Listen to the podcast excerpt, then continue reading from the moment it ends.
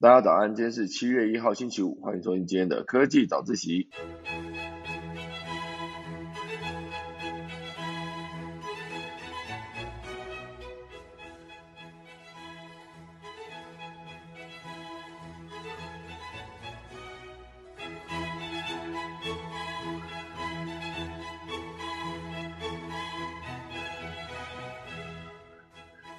今天科技早自习要为大家带来几则消息。第一大段呢，会跟大家聊到就是高电价，难道之后会带来绿电普及吗？因为现阶段的电价的涨势可能是势必会涨，所以很多人都在思考说，如果之后电价涨，是否会有机会直接变成一个大家干脆就直接选用绿电，反正整个的发电的成本也差不多。哦，所以长期来看呢，燃煤发电会不会直接渐渐的，就是被比如说太阳能、风力发电哦，或是水力发电来取代呢？大家来跟大家分享。第二大段呢，会跟大家聊到就是 Uber Eats 哦，这新闻蛮轻松的，刚好适合今天礼拜五十大台味美食潮流哦，来跟大家是呃分享，就是 Uber Eats 上面最有呃最受欢迎的几项产品。应该说项目类别啊，并不是说单家店家啊，比如说呃像是挂包啦、小笼包等等，全部都是让大家非常喜欢点的一个产品。好，第三大段呢会跟大家聊到就是 Z 世代，Z 世代为何拥抱二手衣呢？哈，每一个女生衣柜是不是都有价值两万的闲置衣物呢？钟声过后，开始今天的科技早自习喽。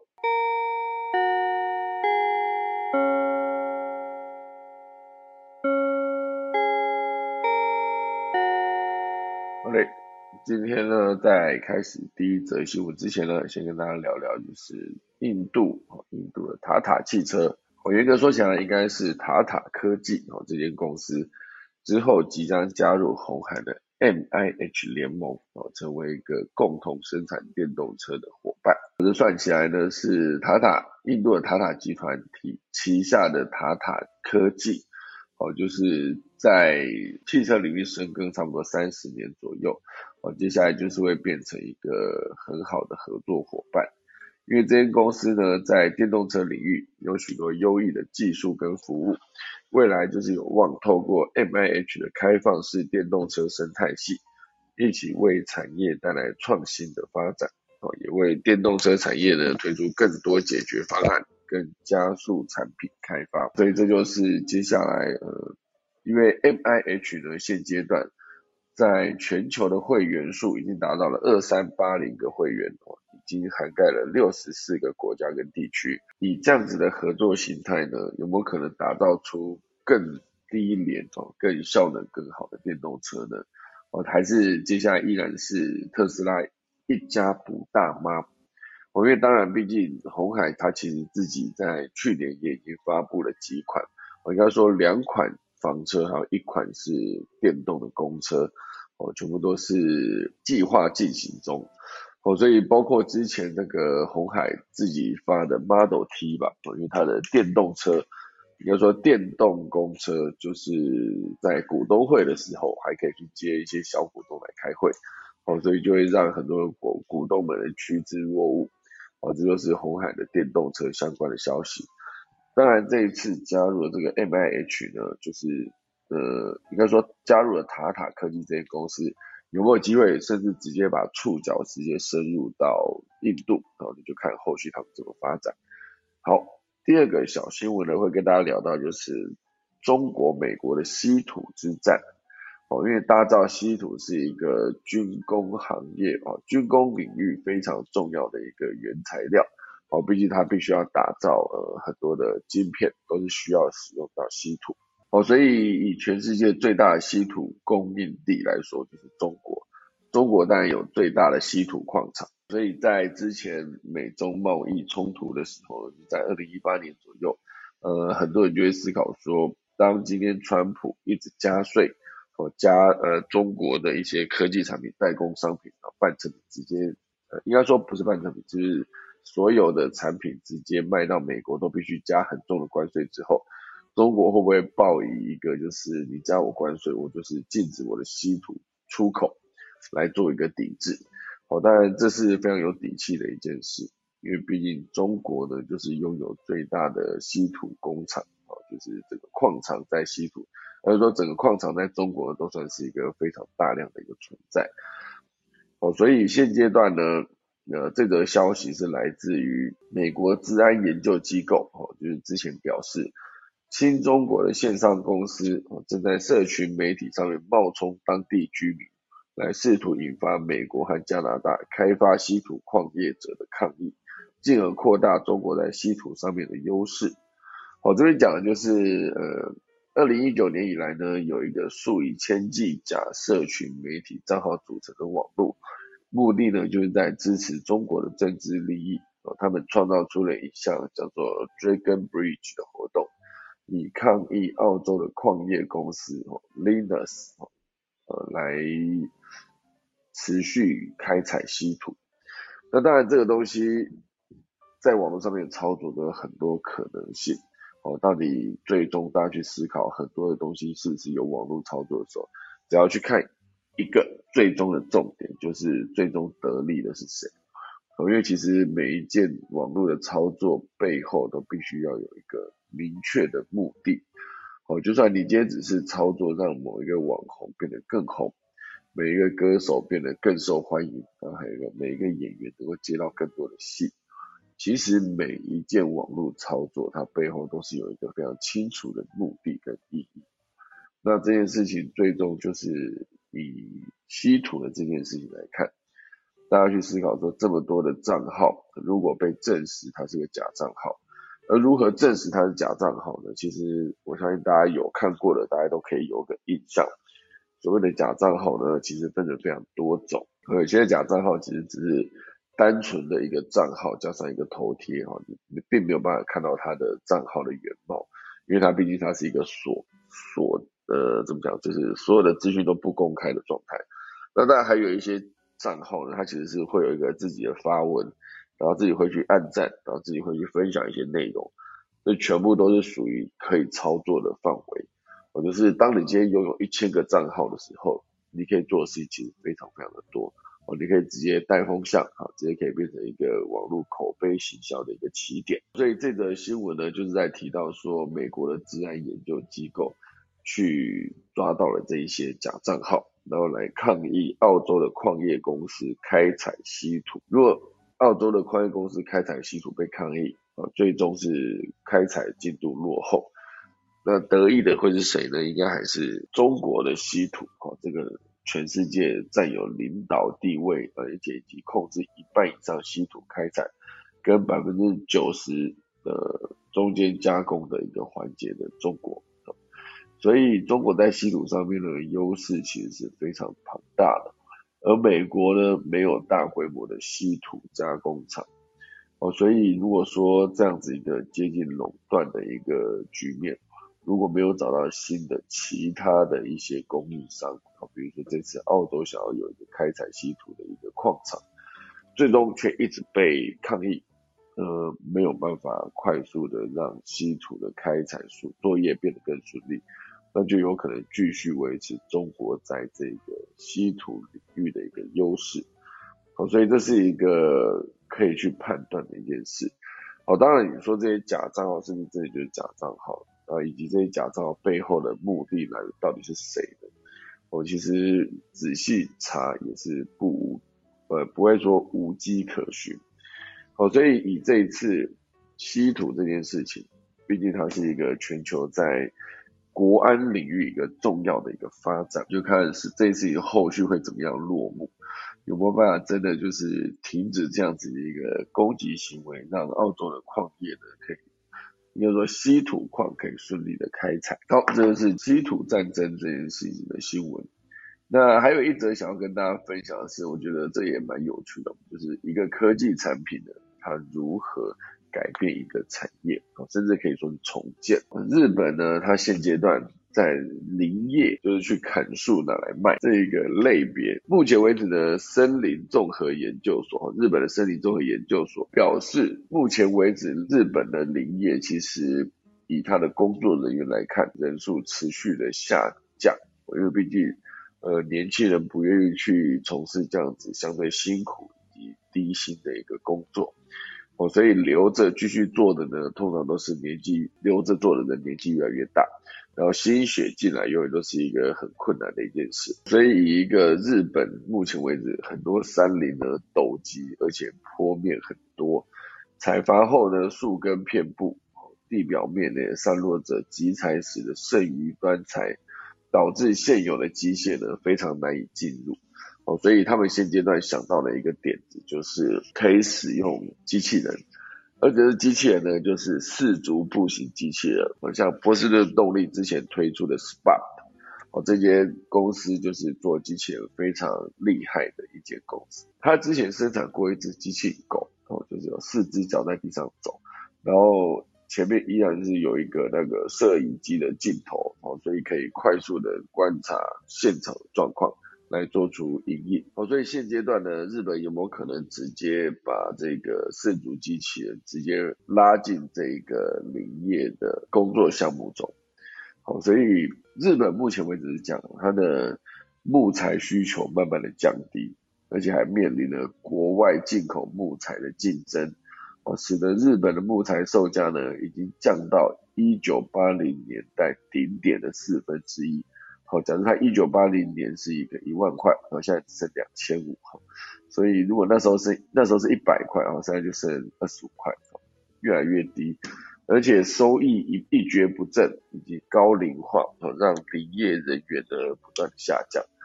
林一直讲林业，大家会不知道报单什么，就是砍树然后拿去卖，这么白话来讲，哦，所以如果说接下来有办法用四足步行机器人直接去作为林业的辅助的话，有没有可能在二零五零年之前呢就达到这个采伐完全自动化？啊，如果可以的话呢，对日本的整个这个产业来说绝对是很有帮助。因为高龄化这件事，我不知道大家有没有印象啊，很多非常辛苦的工作，有一个很经典的例子就是。在那个高压电缆上面的检修维护人员，我觉得高压电缆其实都盖的高度是非常非常的高啊。那你如果要检修电缆，你必须通过步行的方式。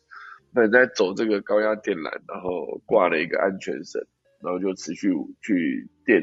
电线上面行走，去看它到底有没有一些异常的状况。如果有，就要即刻排除。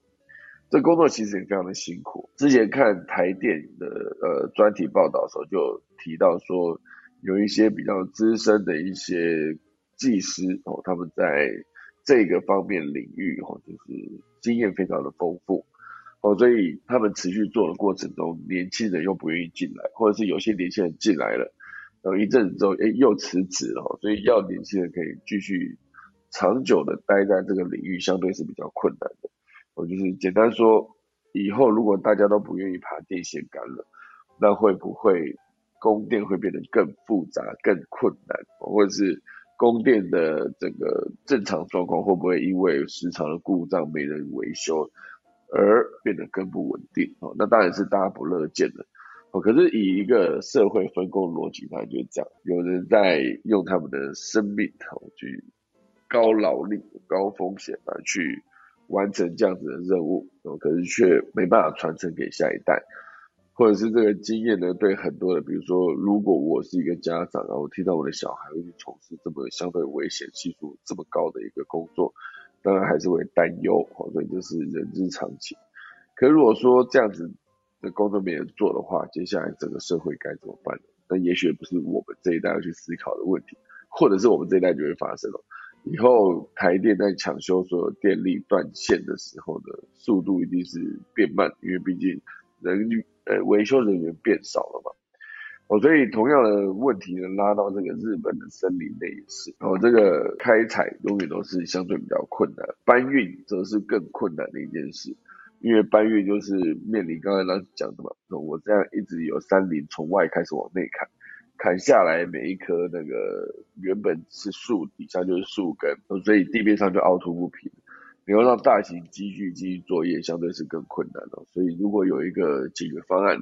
就是透过这些机器狗，然后直接做搬运，啊，也许真的有机会把人力成本下降更多。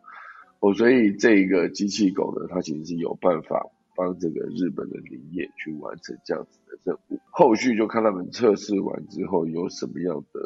好的结果。因为毕竟这个砍伐森林这件事情，其实某种程度上你会希望说他们不要砍那么快哈。就我之前看过一个影片，他在 demo 一个德国的砍树的一个大型器具哦，他就是可以直接把一棵树呢，然后就直接抓住，然后把底下就电锯锯断，锯断之后直接。把整根树的树枝直接透过它的器具的，它讲的是一个圆环，把那个树夹住，那我就可以直接把那个树直接像，简单说就是像抽筷子套那种感觉。哎，我这形容还不错。一棵树外面有非常多的树枝，然后你今天要把外面的树枝全部削掉，就感觉好像是你今天要把那个筷子外面有筷子套，然后你要把它往下拉这种感觉。你手这样手就这样围成一圈，然后握着筷子，然后往下拉的时候，那筷子套就会整个被清掉，或者留下筷子这样。那德国那个机具呢？还是德国还是哪个国家？我也忘记了。反正那个砍树非常快的一个机器，它其实就有办法直接做到，就是快速的把所有的树枝跟树叶全部去掉，就变成完整的一根，然后再电锯再锯两刀，然后直接把它抓起来放到车上，哦，非常非常有效率的一个器机器。哦，所以对大家来说，这会不会更有，这更有帮助哈？可是同时间你会觉得说，哇，他这样砍树砍那么快哈，对森林减少的速度来说，是不是也更快？哦，这当然就是一体的两面了。你希望它可以更好，可是同时间你也希望它不要这么的怎么讲，就是被砍这么快。哦，所以我觉得常常看到科技在让人类如何生活变得更便利的过程中呢。就会觉得好像发现了一个新的工作方式，然后你去做了，做完以后好像对这个社会更有贡献啊，可是事实上对这个环境又带来更大的影响，这其实不是很多人乐见的一件事。好，总之我觉得回到日本的林业这件事，他有机会透过这个呃机器狗来让整个的日本林业发展变得更好。当然也是，也不是一件坏事哦。毕竟这个很多的领域都会渐渐的被机器人取代，因为机器人的存在本身就是要来呃，就是减少人类工作的时间啊，以及减少一些工作上面的风险。哦，所以以上前面呢就是几则要跟大家分享的短新闻。好，这是进入今天的第一大段哦。今天第一大段会跟大家聊到就是关于电价涨这件事。接下来电价应该是在结束四年冻涨之后，因为冻涨就是一个不让你涨电价的状态。我自己有一个非常有感的一件事哦，就是在电价涨价的时候，以前我在做群最大档的时候。我就会针对电价涨的变成一个当天节目讨论的主题，然后这个主题直接在讨论的过程中一定会分成两派，一派是站在老百姓的角度去思考说电价涨对生活会变得越来越不容易，那另外一块站在政府的角度就是说，哎，全世界都在涨呢，凭什么台湾动涨？而动涨这件事情本身就是一个由政府去干预市场运作机制的一个行为，那它到底是合理还是不合理？当然对于老百姓来说，能够不要涨价就不要涨价。哦，所以像之前有一个油电双涨的时候，就会被当时的在野党呢，就是骂得非常的严重。所以在接下来呢，台电宣布电价调涨之后，就引发工商界两极的评论。哦，特别是这次火力还集中在工业用电大户，调幅百分之十五，超乎预期。让很多的企业大佬呢大喊吃不消，尤其是七月一号起呢，高压及特高压用电用户直接调涨百分之十五，住宅用电一千零一度以上的调涨百分之九，哦，所以这一次电价平均调幅就是大概八点四，而且调到八点四之后呢，仍然没有办法完全反映电价的成本，我大概只有舒缓了国际燃料成本压力两百九十亿元。好，所以台电今年的亏损呢，依然是将超过千亿元大关。所以当电价解冻之后呢，企业势必面临更高的成本压力。那民众也担心是否导致通膨会越来越严重。而且另外一方面呢，有了电价涨之后呢，产业会更愿意投入绿电或是能源管理的需求将渐渐的提升。这是。感觉是一个好的方向，因为我之前始终觉得那个价格可以决定非常多的事情，就像罚款哈，你罚款如果今天罚的非常非常的高的话，大家可能会呃减少更多的侥幸心态，哦，比如说你酒驾，哦，以前罚九万哦，假设现在酒驾就直接罚九亿，大家应该就不敢直接，因为那已经不是一个我今天去借个钱就可以凑到了哈，就是如果不是呃商业界的大佬，就是金融大亨，你要随便拿出九亿来是不可能，而九亿有可能只是因为你红灯右转，或是或是闯红，或是没有按照人行道去走路，闯越斑马线就直接罚九亿。哦，我我我讲的这当然是比较夸张啊，对我来说。很多时候，那个重罚有没有可能导致整个社会秩序变得更好了？当然，这也是见仁见智啊。很多人就在讨论这件事情的时候，这个领域上面的时候，就还是可以有很多的切入点去看。好，所以以目前为止的电价解冻之后，哦，大家可以去思考一下，所谓的电价解冻之前，台湾的工业电价呢是全世界第六低。过去因为电价反正就很便宜嘛，很多用电呢就产生了浪费。于是全民补贴用电大户哦，这是一个专攻物联网台湾的一个新创，叫做奇联科技的执行长就做了一个评论。电价之前之所以会造成很多的浪费，应该不是说电价电造成很多的浪费，真的是因为电价低，大家随便用。我就像今天水水其实也是哦，干净的自来水呢，在全世界并不是一个普通的资源。对很多地方来说，它是一个非常非常珍贵的，能够有干净的淡水可以用哦。可是现阶段台湾的水费算是非常非常的便宜啊，我就便宜到我不关水龙头，然后在那边呃整个晚上流了一整个晚上忘记，然后隔一早起来说哇塞，我竟然没有关水龙头，我就直接浪费了一整个晚上的自来水。第一时间你感觉什么？哎呀，就浪费了。可如果说接那个水水费是比现在涨一百倍。你去忘记关一个晚上水龙头，你去罚看看，它也不是罚，就是你那个消耗掉那个水，可能是直接增加几千块的水费。哦，那大家当然就是觉得非常的痛，以后你就绝对不敢再关这个水，忘记关水龙头这一次。哦，所以我觉得价格也反映大家的使用习惯。好，不管是电费、水费，其实都是。哦，我自己在使用水的时候，就会常常在把水龙头扭开的时候，我就想到，哇塞，全世界应该有多少人会觉得这个行为非常的奢侈。好的，我的猫饲料机又放了饲料，猫机跑来吃了。好，总之呢，我觉得当电价越变越贵的时候，应该说以台湾工业用电来看，当它真的回到一个呃跟世界各地的大概的电价差不多的状况的时候，其实会不会真的让更多的企业去思考说，我要把我的电用的更有效率呢？或者是当它电价高到一个程度之后？我干脆我就直接去用绿电算了，这种感觉我会不会比比让更多人就是有一种破釜沉舟的感觉？就是反正我都不用了嘛，那反正用传统的电也这么贵，用新的电也这么贵，那我用新的电一来可以直接符合地球永续跟绿能这个要求，另外一方面也是成本也没有这个高太多。所以当电价逐逐步趋向合理机制的时候。呃，绝对对整个大环境来说是一个健康的状态，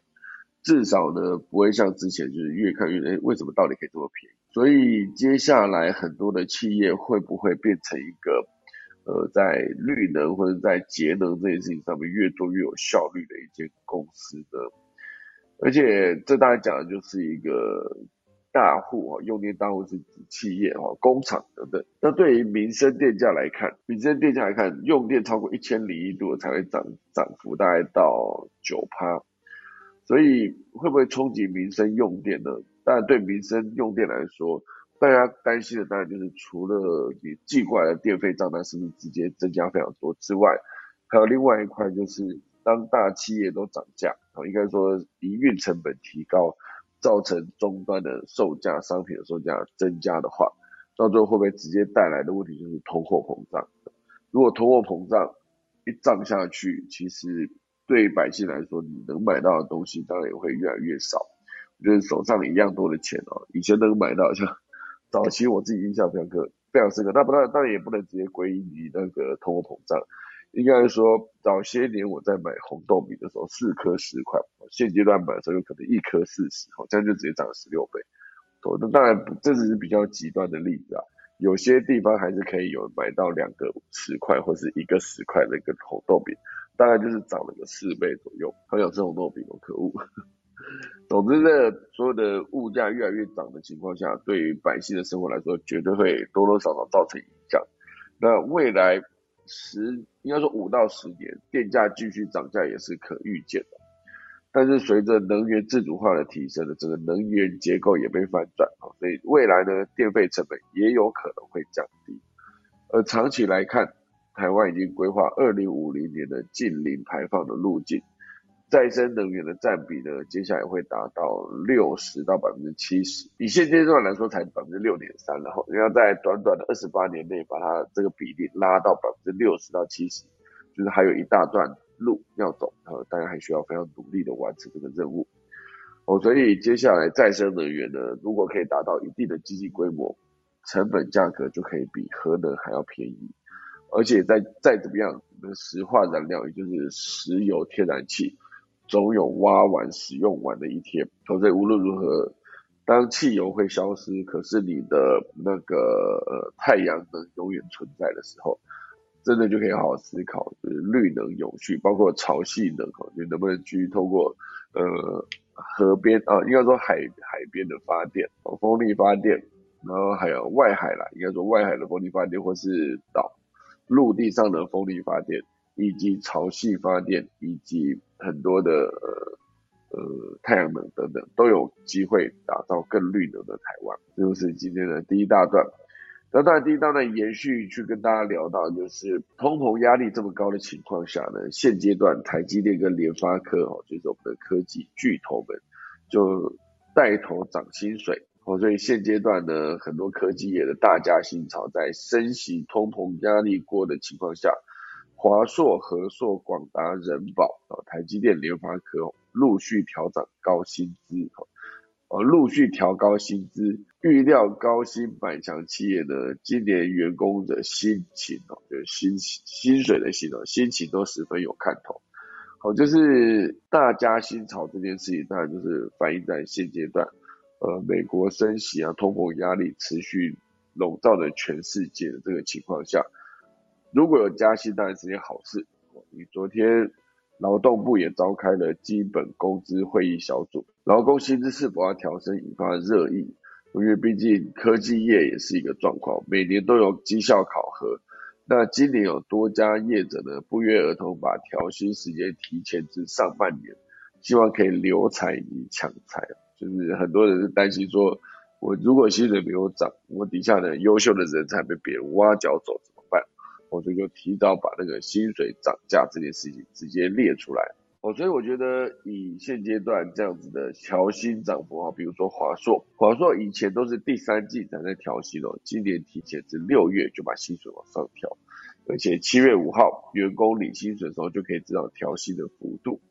而内部传出的华硕至少调薪在四趴到七趴之间，好算是比往年高非常的多。那本次调薪呢，侧重的是年轻人才，而且调升年轻新进员工的起薪及实施结构性的薪资调整。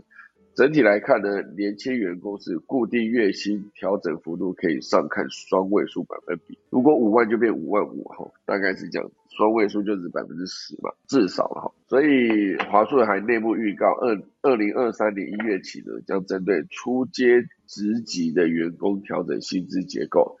以年薪不变的前提下呢，本薪比将会拉高，来强化对外薪资的竞争力。我觉得当科技大佬呢同步在呃应该说同时间在宣布调薪的情况下，对于这整个社会来说，到底会不会是一个好的影响？我就是会不会也让其他的中小型企业，我们也加入这个把薪水调涨的一个行列？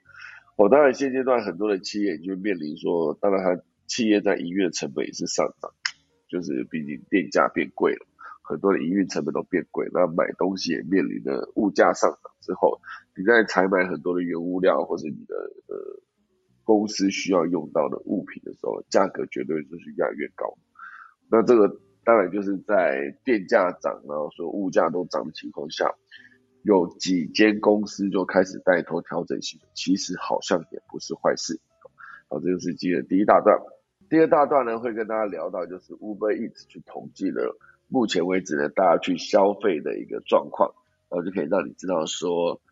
现阶段前十大会让大家比较愿意在 Uber Eats 上面点的食物会是什么？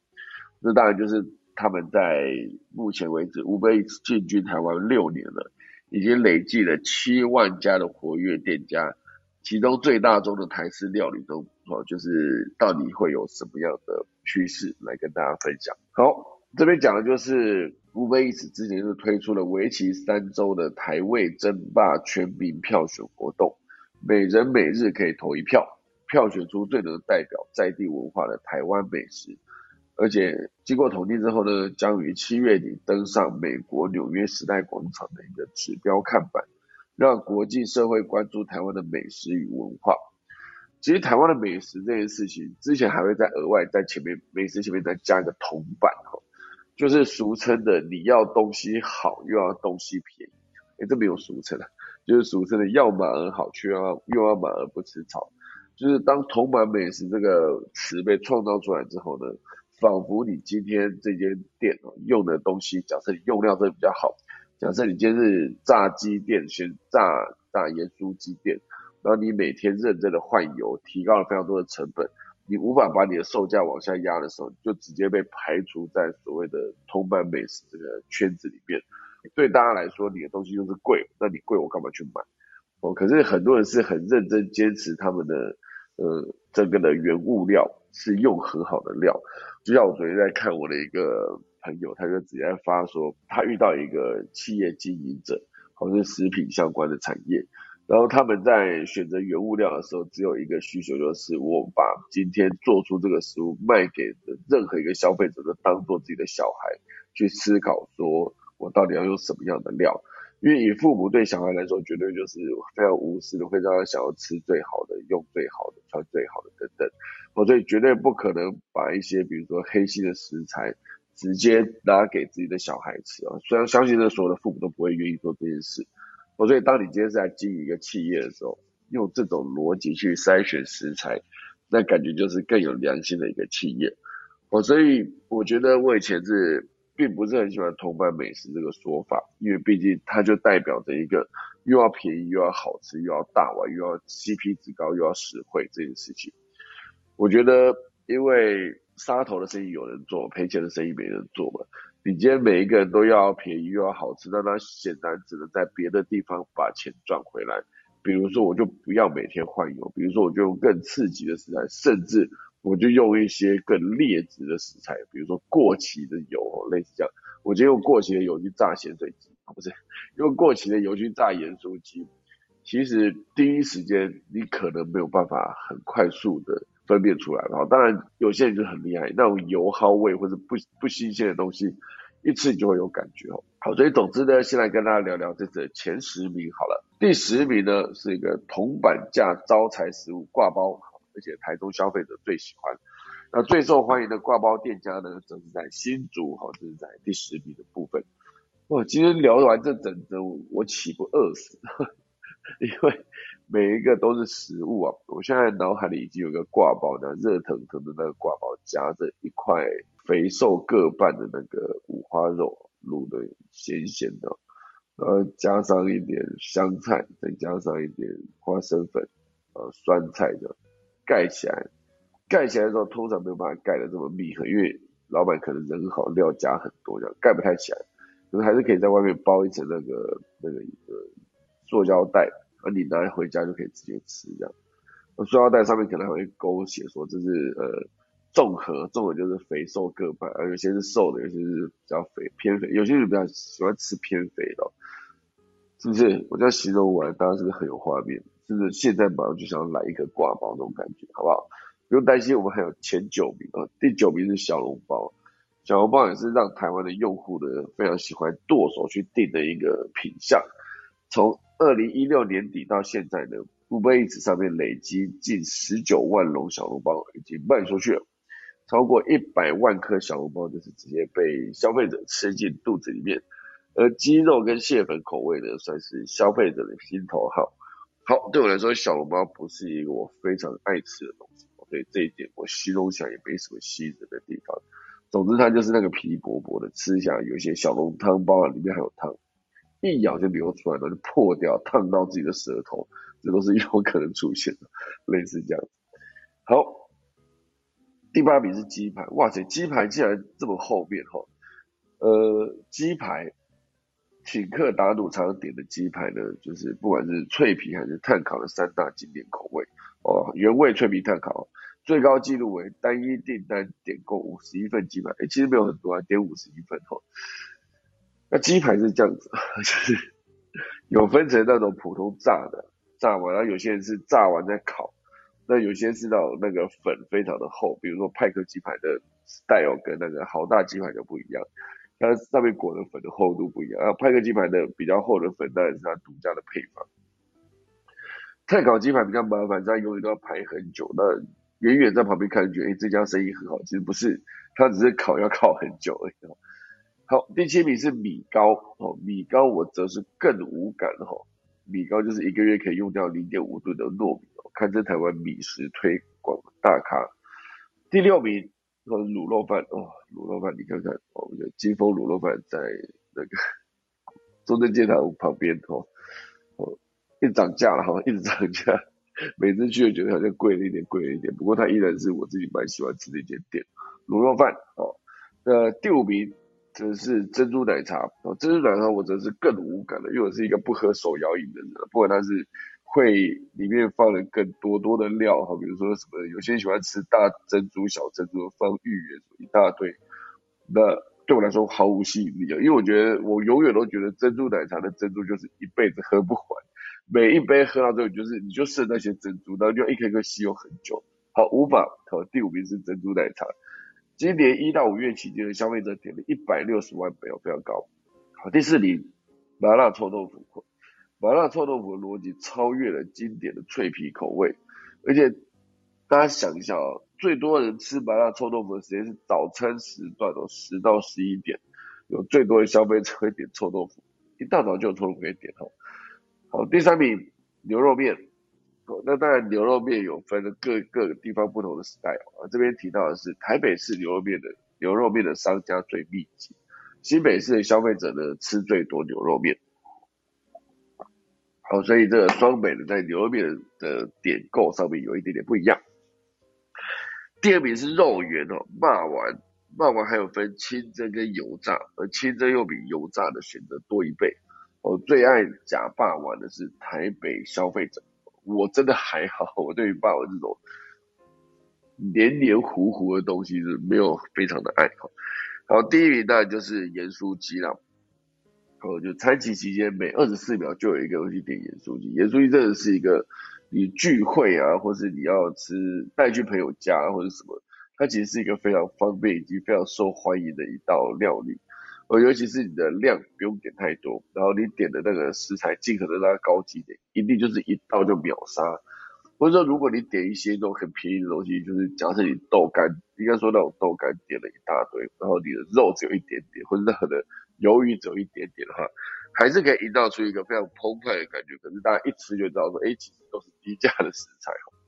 好，以上就是前十名，啦从第十名的挂包到第一名的盐酥鸡，我们让大家吃完，然后听完觉得更想吃了的。我觉得类似这样的统计都蛮好玩的，可以反映出一个地方的人饮食文化，好蛮有趣的。那在这边甚至还有另外一段，也是一个可以跟大家分享的。这边是在讲说，根据统计，哈，连锁产业的统计，台北人呢最爱去咖啡厅，呃，新北、台东最爱喝手摇饮。我觉得手摇饮真的，我真的还好，因为我不是一个很喜欢喝茶的人。我觉得茶就是因为可能我从小家里的那个茶叶都是还不错的茶叶，我所以在喝的时候觉得，呃，这才是好的茶叶会有的味道。所以当你今天去外面，喝很多手摇饮的时候，有时候觉得太甜，不知道现在是不是每一家的奶茶的奶都全部改成鲜奶了。所以总之呢，这个台北最喜欢去咖啡厅哦，然后西北台中最爱喝手摇饮，这算起来就是各地的文化差异。某种程度上就是呃，台南比较喜欢吃太甜的东西啦，或者等等，就是有些地方是刻板印象。有些地方是真实的感受，好，比如说我去台南的时候就觉得真的一定要是蛮甜的，它的半糖几乎是现在的七成糖的那种感觉，所以一定要比你平常吃的那种糖再减一半，吼，类似这样，好，所以还有一些比如说餐饮或者早餐店哦等等，全部都是在这一次的统计之中。这统计其实蛮长的，不过我觉得我现在要先把时间留给第三大段哦，所以我先把第三大段聊完再说。第三大段会再聊到就是二手衣这件事，大家去思考一下，你衣柜里面有多少衣服，其实你上一次穿是两年之前穿过衣服，现在依然挂在那边，所以。这边做一个统计哦，每个成年女性的衣柜里的闲置衣物，透过转售，平均都有机会产生超过两万元的价值。所以闲置衣物放在衣柜里面，如果没有活化拿去卖的话呢，它其实就是一个资产，差不多两万块挂在那边，一直没有拿去变现哦。所以这算是一个 Z 世代消费者会去关注的一件事。Z 世代消费者呢，更愿意拥抱二手衣物，因为 Z 世代对于永续的意识提高了更多。而且清楚了解衣物制造过程中的环境成本，哦，比如说之前的快时尚产业，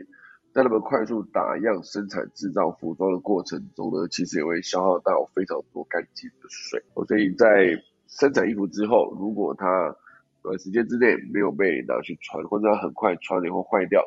之后拿去回收，回收到了一个需要捐赠衣服的这一些地方，都已经不需要这些衣服的时候。就是你快时尚产生太多的衣服，那每个人就一直拿去回收箱、回收箱，然后到最后面连很多地方，比如说之前我听到一则新闻，那时候好像是捐鞋子吧，然后捐到某一个非洲一个国家，地点我忘记了，到最后就是有一个声音传出来，就是说他们其实当地的鞋子也已经过量，或者服装也已经够量，我不再需要这些捐赠。那如果不再需要的时候，一时间回收到了这么多的这些衣服怎么办？到时候就拿去烧。一烧又产生大量的二氧化碳，所以也许这个世界上根本就不需要制造出这么多的衣服。我觉得同理可证啊，就是这个世界上也许根本不需要这么多的大量生产的工厂的产品。好，比如说我每次看那种呃塑胶鞋，好随便讲，塑胶鞋的加工工厂，然后每一天都是几万双、几万双的一个一个制造出来，那。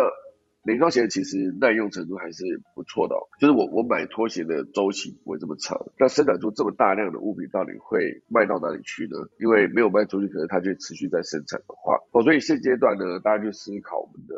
很多，你必须要我在永续这件事情上面把很多事情做好。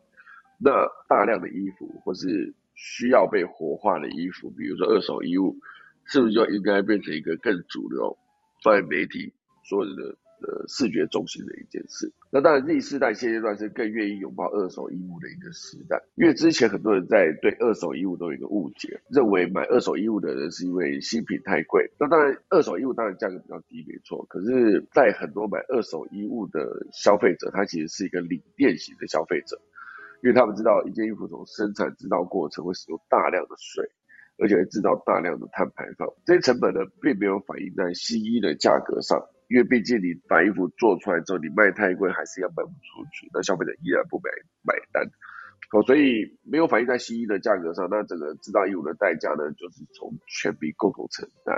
我觉得让这个地球增加了更多不需要的衣服，然后造成更多的水污染，甚至是。到时候拿去烧的时候的碳排放，其实都不是一件好事哦。所以对很多的年轻的 Z 世代来说，二手衣物对他们来说，其实某种程度上可以变成一个轻奢品，轻的奢侈品，然后还有一些精品。因为毕竟很多的衣服其实它没有本身没有问题，只是某一个前任衣前任的那个主人的他衣服太多了，类似这样子。我确实也是有一些朋友，他们的衣柜非常的可观哦，就基本上需要一整间的。衣帽间来放他们的衣服，里面还包括分类的包包区啦、饰品区啊、裤子、裙子、鞋子等等一整个衣柜。好，所以总之呢，这个东西就是一个对第四代人来说是一个非常值得关注。也许我们应该是全世界人都应该去关注，我们到底需不需要生产这么多？也许你可能用不到的东西。好，好，以上就是今天的前三者。那农民历还是分享给大家，今天是国历的七月一号，也是农历的六月三号。今天是渔民节、公路节以及税务节，很多节也是韦陀尊佛的佛诞哈。那今天以祭祀做造，哇塞，祭超对，祭安床开始交易法布驾马做粮纳畜牧羊针灸穿耳嫁娶迁徙出行求财求医上官入宅安享盖物哦都不适合，好不好？今天是一个七月一号，二零二二年的下半年正式开始了。那我昨天也在搬家过程中完成了一场就是家徒四壁告别趴。还蛮有趣的，到时候如果有机会再跟大家分享。好了，以上就是今天科技早上起，准备来打下课钟喽。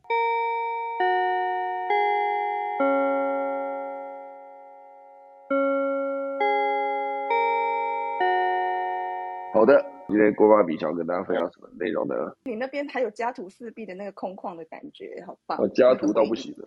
就是这个沙发什么全部搬走，我今天没有地方可以坐，坐在地上，好扯，好空旷。我换上一张照片，这一张是加州科学院摄影比赛获奖的一张水生生物的照片。然后这个画面呢是几十只海星覆盖在一头海狮的身上，就是正在吃它。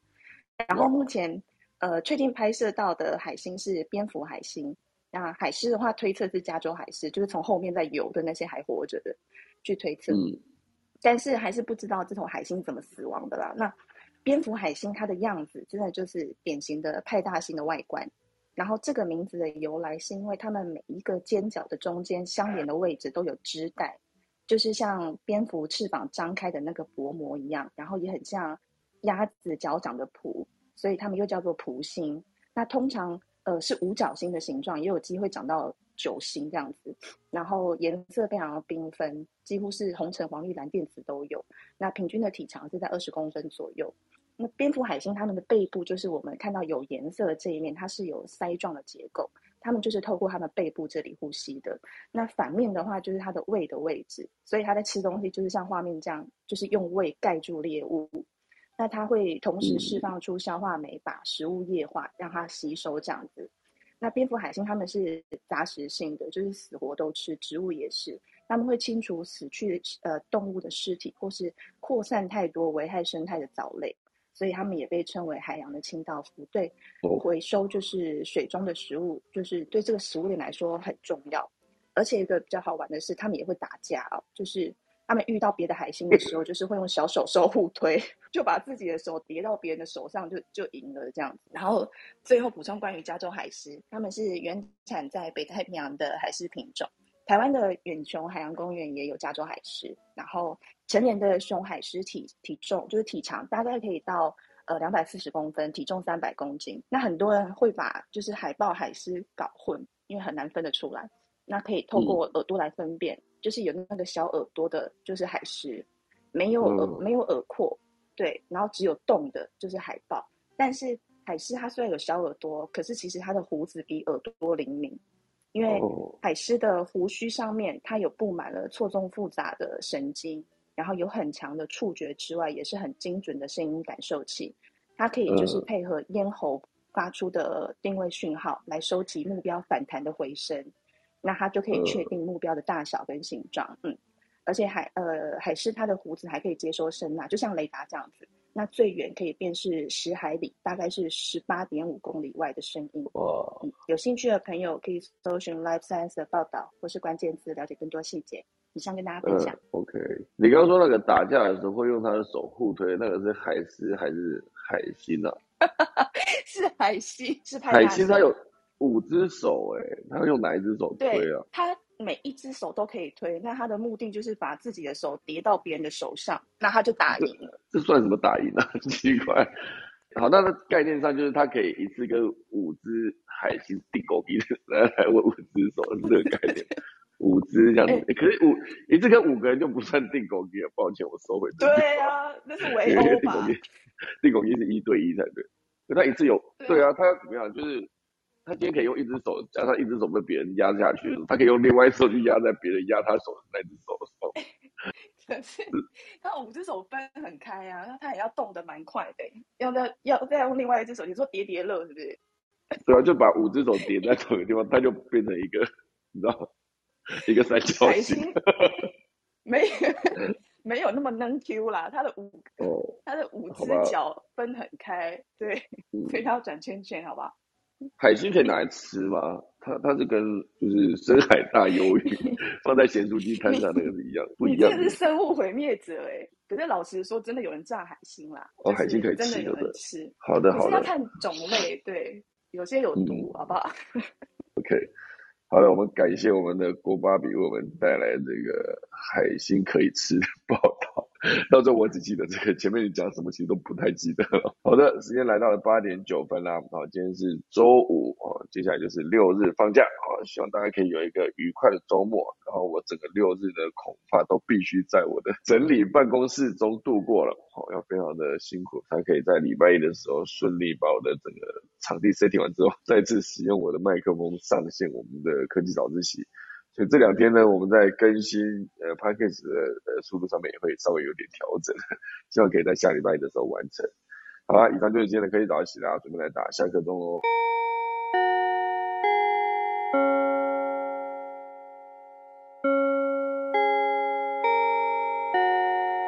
好的，今天谢谢大家收听科技早起啦，那我们就下周一七月四号再见，大家拜拜。